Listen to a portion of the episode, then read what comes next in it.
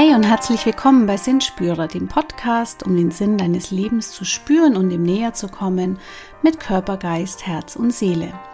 Lieber Sinnspürer, schön, dass du hier dabei bist. Mein Name ist Heidi Marie Weng.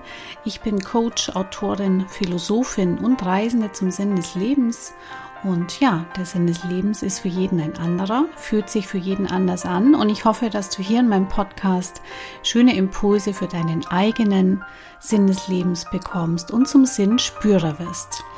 Und in dieser Folge wird es um das Thema Resilienz gehen. Resilienz ist unsere psychische Widerstandsfähigkeit. Ich habe da kürzlich ein E-Book dazu rausgebracht und darüber werde ich dir ein bisschen was erzählen. Viel Vergnügen bei dieser Folge.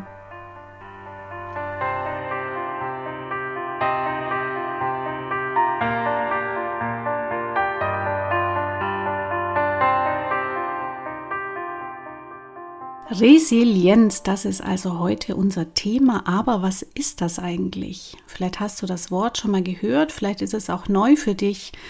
Resilienz kommt ursprünglich aus dem Lateinischen und heißt so viel wie Flexibilität, Belastbarkeit, so wird es bei uns im Deutschen verwendet, und eben psychische Widerstandsfähigkeit. Und ähm, ja, du weißt wahrscheinlich, ich bin auch Trainerin für Resilienz und es ist eins meiner Herzensthemen, weil ich eben Menschen dabei helfe, wie sie besser im Alltag klarkommen, wie sie ihre Resilienz stärken können, wie sie besser mit Stress umgehen können. Und ich bin sehr stolz, weil ich habe äh, kürzlich ein E-Book dazu veröffentlicht, das heißt Resilienz stärken in der digitalen Transformation, wie sie innere Stabilität und Flexibilität entwickeln.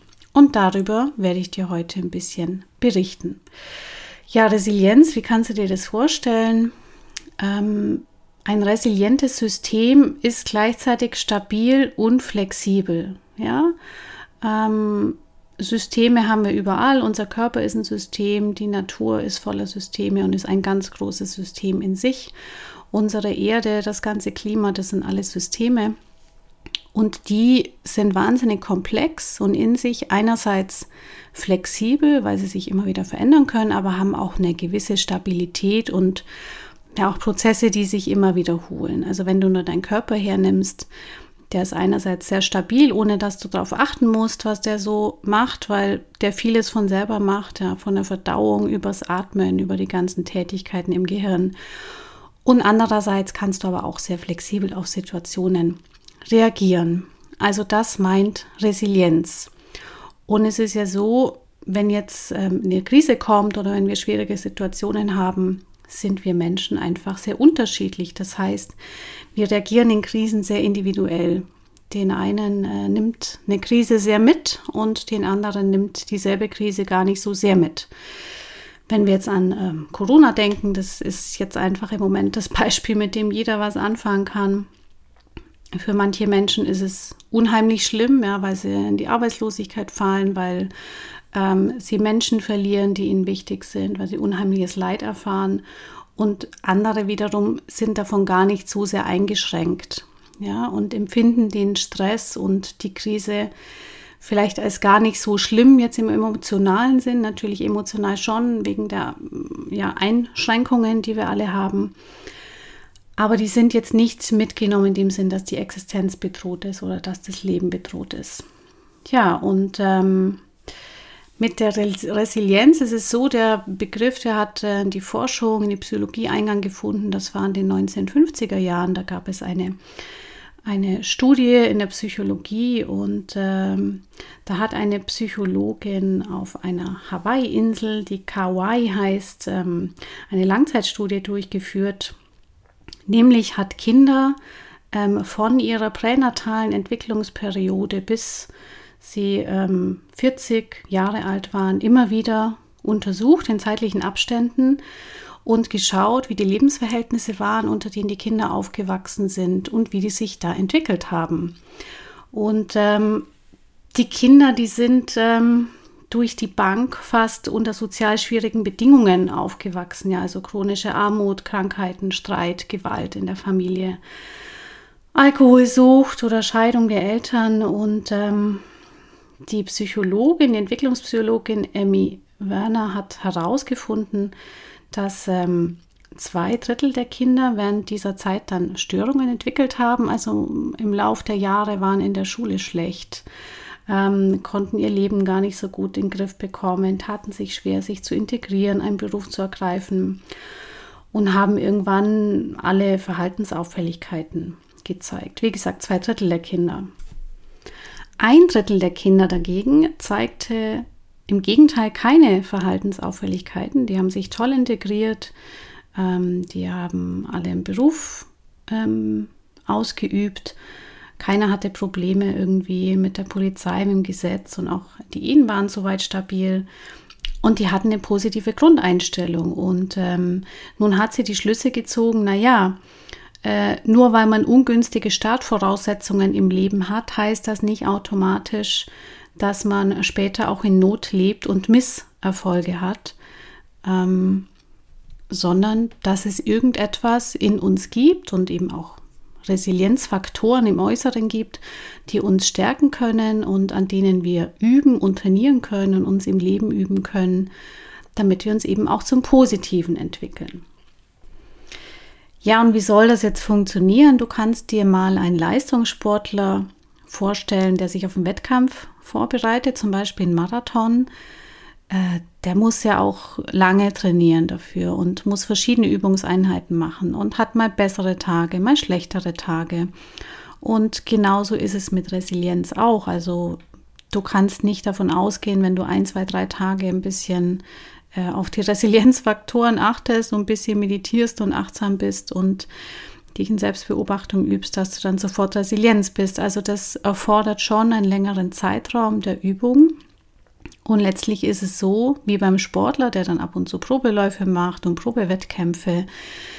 Mit jeder Krise oder mit jeder stressigen Situation haben wir die Möglichkeit zu üben, also unsere Stressresistenz zu üben, zu üben, wie wir besser mit Dingen klarkommen, die von außen auf uns hereinprasseln und wie wir einen besseren Umgang damit finden können. Und wieso heißt mein Buch jetzt Resilienz stärken in der digitalen Transformation? Wenn du den Begriff digitale Transformation schon mal gehört oder gelesen hast, der ist gerade auch im Unternehmenskontext ganz hip.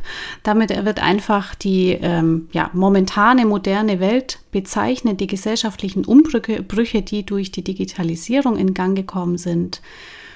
Ähm, also durch das Internet, dadurch, dass sich Informationen viel schneller verbreiten können, durch E-Mails, durch alle möglichen Apps und Anwendungen, die wir haben, durch Smartphones, also diese digitalen Geräte sind quasi Treiber der digitalen Transformation, die für einen gesellschaftlichen Wandel steht, in dem wir uns gerade mittendrin befinden und der natürlich sehr spannend ist und uns viele Möglichkeiten bietet, der aber eben auch sehr viel verändert. Gefühlt wird alles schneller, entwickelt sich immer noch, ja, exponentieller nach oben man blickt manchmal gar nicht mehr durch. Es gibt so viele neue Programme und Anwendungen und ähm, vielleicht auch bei dir im Unternehmen verändern sich Dinge so schnell und die Anwendungen werden immer komplexer. Eigentlich haben wir oft das Gefühl, wir blicken gar nicht mehr so durch und unser Gehirn kommt gar nicht mehr so mit. Mal ganz davon abgesehen, dass wir ständig irgendwelche Nachrichten bekommen, Push-Mitteilungen bekommen, ähm, das Handy bimmelt immer, der Newsticker kommt rein, du kriegst WhatsApp. Also wir sind ja wirklich unter einem Dauerbeschuss. Wie gesagt, das hat auch Vorteile, weil wir sind vernetzt wie noch nie. Wir können, egal wo wir sind, Kontakt halten. Wir können von überall aus arbeiten. Das ist toll, aber es setzt uns und unseren Körper, unsere Psyche einfach auch unter Dauerstress mit der Dauerbeschallung. Und in dem Zusammenhang möchte ich dir jetzt noch einen Begriff aus der Unternehmenswelt nennen, der heißt VUCA. Das V steht für Volatilität, also das meint eine Schwankungsintensität über einen zeitlichen Verlauf. Also wir sind überall sehr viel stärkeren Schwankungen unterworfen, als es noch früher der Fall war, wo es diese ganze Technik nicht gab. Also nimm nur die Börse, wie schnell die nach oben gehen kann und abstürzen kann und das in einem weltweiten Kontext, das gab es einfach, wenn du so 100, 200 Jahre zurückdenkst, da gab es das gar nicht so intensiv. Das ist also das V von VUCA. Das U steht für Unsicherheit und naja, Unsicherheit, das ist so eine Sache, die begleitet unser Menschsein irgendwie von Anfang an und wird es wahrscheinlich auch immer tun, aber im Moment ist es einfach, fühlen wir uns noch unsicherer, weil auch durch, auch durch diese Schwankungen so viel passieren kann. Wir können Ereignisse gar nicht mehr vorhersagen. Alles dreht sich immer schneller. Wir müssen auch immer schneller reagieren. So fühlt sich zumindest an. Und genau, deswegen die U für Unsicherheit. Das C bei VUCA oder K, wie es im Deutschen dann äh, geschrieben wird, steht für Komplexität, also die Komplexität, der wir jeden Tag ausgesetzt sind. Und ja, die Anzahl der Einflussfaktoren, die nimmt ja gefühlt auch immer zu auf alle möglichen Bereiche. Und äh, wir steigen auch immer mehr dahinter, hinter komplexe Vorgänge, die jetzt allein unser Klima betreffen, die unsere Gesundheit betreffen. Ähm, das sind so Dinge, die sich auch durch die Forschung immer mehr zeigen, wie komplex eigentlich alles ist. Und ähm, das ist eben auch ein Kennzeichen unserer modernen Welt. Und das A in VUCA steht für Ambiguität, also das heißt Mehrdeutigkeit und damit ja, ist so die Mehrdeutigkeit von Situationen oder Informationen gemeint. Also selbst wenn wir jetzt Studien lesen zu einem gewissen Thema, ähm, gibt es immer noch x Studien, die genau das Gegenteil sagen. Und Statistiken, die eigentlich astreine Informationen enthalten sollten, sind gar nicht so einfach auszulesen, weil sie immer nur bestimmte Bereiche betrachten. Und ähm, es ist so, dass bei jedem Ereignis einfach verschiedene Faktoren zusammenkommen, anhand derer die aktuelle Lage beurteilt werden muss. Und ähm, die immer alle in Betracht zu ziehen und gegeneinander abzuwägen, das ist unheimlich schwierig. Also wir sind in einer Mehrdeutigkeit. Also das bezeichnet VUCA und ähm, ja, für, unser, für unseren Alltag und auch für Unternehmen heißt das eben, boah, wir müssen uns ständig anpassen. Wir sind in einer komplexen Welt, in einer unsicheren Welt. Es sind unheimlich viele Informationen. Wie sollen wir eigentlich damit klarkommen? Und Unternehmen müssen sich da auch extrem anpassen, weil ähm, die Kundenwünsche, die, da werden die Erwartungen immer höher. Dadurch dass wir digital eben so weit sind, da bist du auch nicht mehr zufrieden, wenn du online was bestellst und es kommt erst in zwei Wochen. Ja? Wäre früher vielleicht kein Problem gewesen. Jetzt ist Grund für dich zu sagen, nee, bestelle ich woanders. Also unsere Erwartungen, Ansprüche an die Leistung, also Produkte oder Dienstleistungen von Unternehmen, die haben sich extrem gewandelt. Das heißt, es ist gefühlt ein ständiger Wettlauf. Und das nimmt uns privat mit, nimmt uns aber auch mit, wenn wir eben in Unternehmen arbeiten, weil wir da den Druck sehr zu spüren bekommen. Und das alles löst bei uns einfach Stress aus, weshalb es gut ist, wenn wir resilient sind. Viele von uns befinden sich durch die Situation, auch wenn sie es nur unbewusst eigentlich so wahrnehmen, schon in einem Dauerstress, ja, weshalb auch äh, psychische Krankheiten immer mehr zunehmen, Depressionen zunehmen, Burnout-Syndrome zunehmen. Und das ist tatsächlich ein gesellschaftliches Problem, das nach wie vor zunimmt. Also wenn man sich die Gesundheitsreports anschaut, auch noch vor Corona war die Tendenz ganz klar sichtbar, dass auch psychische Krankheiten immer mehr zunehmen und die nehmen jetzt fast 20 Prozent aller erfassten Krankheitstage ein und das ist ganz schön viel. Und was können wir jetzt eigentlich tun für eine stärkere Resilienz? Also die gute Nachricht ist, dass wir tatsächlich aktiv etwas dafür tun können. Lange Zeit dachte man, dass unser Gehirn nicht veränderbar ist, also dass wir uns entwickeln als Jugendliche und junger Erwachsener und unser Gehirn dann so bleibt, wie es ist. Dem ist aber mitnichten so, sondern die Pfade, die unser Gehirn angelegt hat durch eigene Erfahrung, das, was wir gelernt haben, die können wir verändern. Umso älter wir sind, umso schwieriger wird es. Ja, da brauchen wir dann schon ein bisschen Veränderungswillen und Disziplin, um Dinge durchzuhalten. Ähm, du kennst das vielleicht, wenn du dir vornimmst, wieder mehr Sport zu machen. Da musst du schon eine Weile dranbleiben, bis sich das so in dir gefestigt hat, dass du nicht mehr deinen inneren Schweinehund überwinden musst. Und das ist mit allen Dingen so, die wir neu lernen. Ähm, aber das Tolle ist eben, unser Gehirn lässt sich noch umpolen und so können wir auch Stress entgegenwirken, indem wir lernen, Dinge anders zu sehen, eine andere Perspektive einzunehmen. Und wenn ich jetzt von ähm, einer gestärkten Resilienz spreche, dann meine ich damit nicht, dass Menschen, die resilient sind, gar keinen Stress mehr empfinden. Ja? Also es ist nicht so, äh, dass du irgendwann dahin kommst und hast gar keinen Stress mehr. Nee, leider nicht. Denn Stress gehört zum Menschsein dazu. Es ist generell ja, eine gute Sache, weil ohne Stress könnten wir gar nicht überleben. Weil Stress ähm, bringt uns ja auch erst in die Gänge, sage ich mal. Ja, ich werde jetzt gar nicht näher auch auf die körperlichen Symptome und so weiter eingehen. Das mache ich vielleicht mal in einer anderen Folge. Aber generell, Stress ist nichts Negatives. Nur wir, wir verwechseln das oder wir sprechen von Stress immer, boah, ich habe gerade so einen Stress. Und ähm, Stress ist aber auch sehr positiv. Er motiviert uns, Dinge zu tun. Er motiviert uns, rauszugehen und Ideen in die Welt zu tragen. Er, er motiviert uns dazu, Dinge zu entwickeln, ähm, Netzwerke zu bilden mit anderen und tolle Dinge auf die Beine zu stellen, anderen zu helfen und selber weiterzuentwickeln. Da gehört Stress eben auch dazu und gewisse Drucksituationen. Also Stress ist nicht nur negativ, aber wenn wir das in uns so verankert haben, dass Stress nur negativ ist und auch diese Sichtweise pflegen, dann geraten wir eben auch leichter in Stress und er wirkt sich viel mehr negativ auf uns aus. So, und ähm, wenn wir jetzt eine gestärkte Resilienz haben, was sind da die Vorteile? Wir können viel gelassener durchs Leben gehen. Wir spüren sehr viel mehr Vertrauen und Sicherheit in uns selber und sind dadurch nicht mehr darauf angewiesen, dass andere uns ständig Anerkennung geben, äh, dass wir ständig gelobt werden, dass wir immer in tolle Situationen kommen, wo wir gut dastehen. Ja, also so dieser Drang lässt dann nach.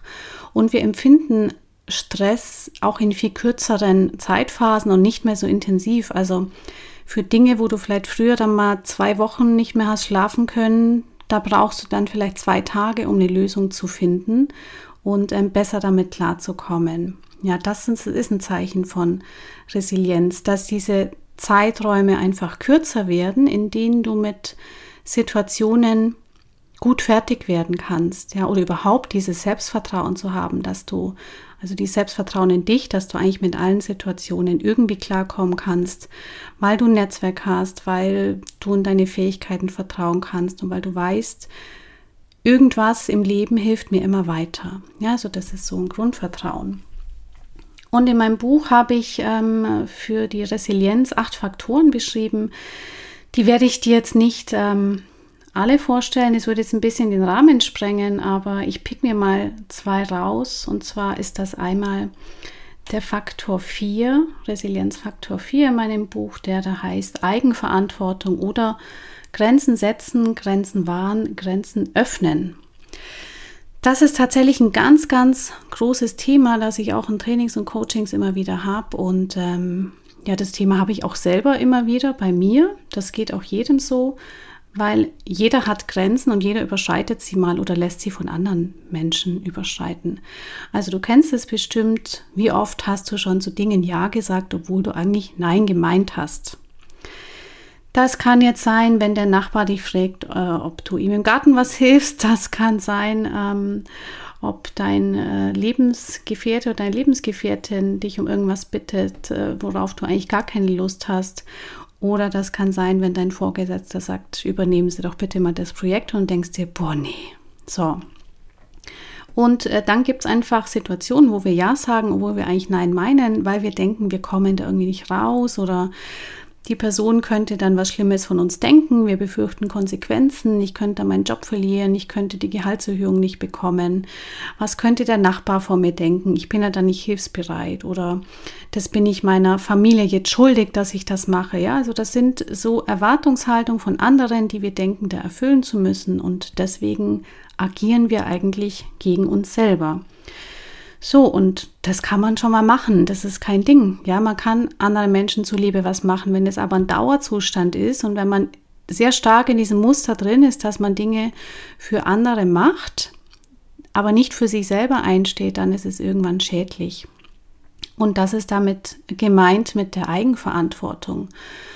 Also ja, ich habe so die Pflicht, mir selbst gegenüber, mir selbst gegenüber verantwortlich zu sein und in Selbstfürsorge zu agieren und einfach zu gucken, dass es mir selber gut geht und ich nicht immer, ja, mich vielleicht auch von anderen ausnutzen lasse und da ständig meine Grenzen übertreten lasse, weil mir das nicht gut tut. Ja, und einen anderen Resilienzfaktor möchte ich dir auch noch vorstellen. Und zwar heißt der positives Krisenerleben oder der Wendepunkt. Ja, Krisen lassen sich nicht verhindern, weil sie Teil unseres Lebens sind und die kommen in verschiedenen Gewändern. Das kann eine Kündigung sein, das ähm, kann äh, der Verlust einer geliebten Person sein, das kann auch die Diagnose eines Arztes sein, kann auch eine Pandemie sein, wie wir es gerade haben. Und ähm, ja, so Krisen werden an irgendeinem Punkt ausgelöst, ja, und das ist so dieser Point of No Return, irgendwie der Wendepunkt. Ab da war dann tatsächlich alles anders, sagt man dann im Nachhinein. Und Krisen können sich in deiner eigenen Persönlichkeit abspielen, die können im kleinen Kreis stattfinden, wie in Partnerschaften oder in Familien oder natürlich auch im größeren Kontext, in Firmen, auch in Branchen oder sogar auf globaler Ebene, wie wir es jetzt mit der Pandemie haben. Ähm, ja, und Krisen sind eben immer Veränderungen. Krisen sind immer ein Wendepunkt, an dem etwas stirbt, aber gleichzeitig kann es dann auch heilen, weil nur wo Schmerz ist, können auch Dinge heilen. Und da ja, schreibt das Leben oft auch im Nachhinein sehr schöne Geschichten. Und natürlich ist es jetzt vielleicht ein bisschen platt, wenn ich sage, naja, erkenne halt mal das Positive in der Krise. Ja, schon oft gelesen, schon oft gehört, kann man vielleicht nicht mehr hören. Aber tatsächlich äh, ist es so, dass das ein ganz großes Geheimnis ist, auch im Change Management, was ihr vielleicht unter, aus dem Unternehmen kennt. Da gibt es vier Phasen in jeder Krise. Die Phase 1 ist, wenn man es verleugnet, sich gegen Veränderungen wehrt, wenn man etwas nicht wahrhaben möchte. Dann geht es in die Phase 2, da gibt es Widerstand, da gibt es aufbrechende Gefühle, wir spüren da Unsicherheit, wir spüren Angst, wir spüren Hoffnungslosigkeit, Wut, Selbstzweifel, leisten auch Widerstand. Ähm, wir wollen einfach nicht, dass irgendwas sich verändert. Das kann eine Weile gehen und dann, wenn wir uns da so ein bisschen dran gewöhnen und ja, uns so mit der Krise oder mit dem Problem akklimatisieren, dann kommt oft was, was wir so vorher gar nicht auf dem Schirm hatten, nämlich so eine Art Entdeckersinn, ja, dass wir vielleicht auch neugierig sind auf das, was kommt und uns auch vorstellen können, eben einen anderen Weg einzuschlagen. Das ist die dritte Phase und die vierte Phase ist, wenn es dann ähm, in die Akzeptanz der neuen Situation geht und wir in der Lage sind, eine neue Balance zu finden. Also insofern, wenn du in deinem Leben zurückdenkst, dann hast du schon viele Krisen erlebt. Ja, das fängt äh, vielleicht an mit dem Laufen lernen also wie oft bist du da hingeflogen, wenn du dann gesagt hättest, so, ich laufe jetzt nicht mehr weiter, ihr könnt mich alle mal, ähm, da würdest du jetzt immer noch sitzen, hast aber nicht gemacht. Also auch durch diese Krisen und durch dieses Scheitern bist du durchgekommen. Du bist durch die Pubertät gekommen und bestimmt noch durch viele andere Krisen. Und ich glaube, wenn du zurückschaust, wirst du erkennen, dass in jeder Krise es irgendwas Positives zu finden gibt, auch wenn es dir jetzt vielleicht nicht so gefällt, wenn ich dir das so sage. Also Krisen führen eben auch zu guten Erfahrungen. Ja, das sind jetzt mal nur ähm, zwei der acht Resilienzfaktoren, die ich in meinem Buch beschreibe. Es gibt aber noch weitere, kannst du einfach mal googeln. Da gibt es auch viele Bücher zum Thema, wenn dich das interessiert. Wenn ich jetzt die Folge nochmal zusammenfasse, dann ist es so, dass wir alle unsere Krisenfestigkeit ähm, ja mehr oder weniger schon selber in der Hand haben. Natürlich sind bestimmte Faktoren vorgegeben, wie wir aufgewachsen sind, ähm, was wir erlebt haben, aber wir haben es immer selber in der Hand, unser eigenes Leben zum Positiven zu verändern und auch unsere Resilienz zu stärken und eben gleichzeitig stabil zu sein, aber auch flexibel auf die Herausforderungen reagieren zu können, die so aus dem Außen auf uns einprasseln. Und naja, ich denke mir manchmal, natürlich, Corona ist jetzt nicht so toll, aber ganz so schlecht ist die Welt jetzt nicht um uns herum. Wir haben unglaublich viele Möglichkeiten, auch Herausforderungen. Aber das Tolle daran ist ja, dass wir auch die Möglichkeit haben, viel zu bewirken und viel in Kooperation mit anderen zu machen, was es früher vielleicht gar nicht so gab. Die Alternative ist, dass du einfach im Rudel mitläufst und ähm, ja auf Ereignisse nur reagierst, aber nicht agierst und dann vielleicht ein unglückliches, langweiliges und nicht sinnerfülltes Leben führst und da du diesen Podcast hörst, möchtest du das bestimmt nicht. Also insofern, ja, freue ich mich, wenn ich dich vielleicht dazu animieren konnte, dich mehr mit Resilienz auseinanderzusetzen. In diesem Sinne wünsche ich dir, ja, dass du vielleicht dich näher mit dem Thema beschäftigst, dass du da was mitnehmen konntest bei dieser Folge. Und ähm, freue mich wie immer über dein Feedback, auch gerne über die sozialen Netzwerke, über Instagram, über LinkedIn kannst du mich erreichen. Und ähm, ja, den Link zum Buch, den packe ich dir in die Show Notes. Das ist erhältlich als E-Book im Bookboon Verlag. Und ähm, freue mich natürlich sehr, wenn du es äh, kaufst und auch bewertest und damit meine weitere Arbeit unterstützt. Ich sage dir schon mal vielen Dank und ähm, wünsche dir einfach eine tolle Zeit und freue mich auf die nächste Folge mit dir in drei Wochen. Bis dahin, von Herz zu Herz, deine Heidi.